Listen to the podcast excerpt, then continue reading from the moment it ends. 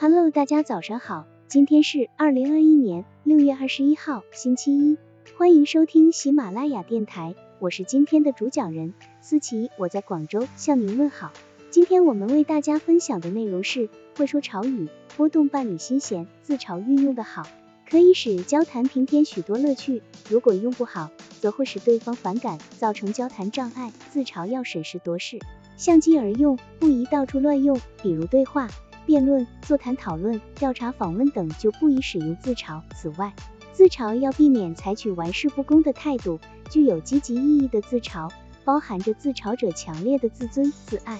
自嘲不过是当事者采取的一种貌似消极，实为积极的，促使交谈向好的方向转化的手段而已。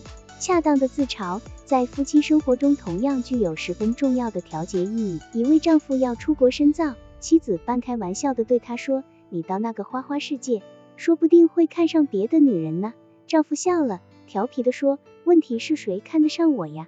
你瞧瞧我这副尊容，袜刀脸，罗圈腿，大眼泡，招风耳，站在大街上，怕是人家看都不看呢。”说的妻子开怀一笑。丈夫的自嘲也含让妻子放心的意思，这比一本正经的发誓更富有诗意和情趣。敢于自嘲的人往往不失大家风范，这是幽默的最高境界。自嘲运用得当，能够增添夫妻交往的情趣，促进夫妻之间和谐相处目的的实现。但是运用自嘲，绝不能消极沉落，更不能玩世不恭，会说笑语，找回爱的热情。有人说婚姻是爱情的坟墓。夫妻之间很可能因为每日按部就班的生活而失去新鲜感，这时创造一点恰当的幽默，也准能拨动伴侣的心弦，在笑声中找回已淡化的热情。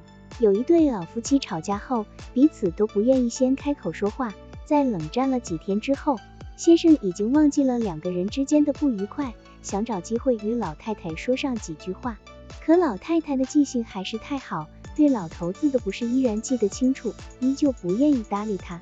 先生正在不知道如何是好的时候，就在屋里到处乱翻了起来。看到老头子晕头转向的翻找，老太太终于忍不住了，她对老头子喊道：“你找什么呢？至于把家里翻成这样吗？”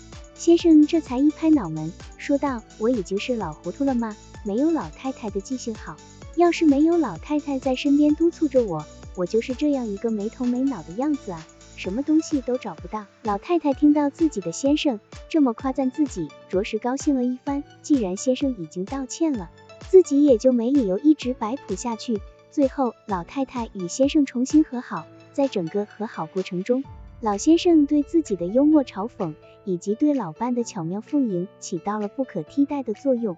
对于已经结婚的人，都应当学会用幽默来保护自己的家庭。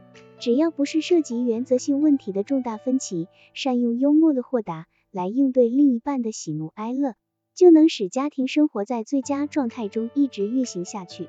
好了，以上知识就是我们今天所分享的内容。如果你也觉得文章对你有所帮助，那么请订阅本专辑，让我们偷偷的学习，一起进步吧。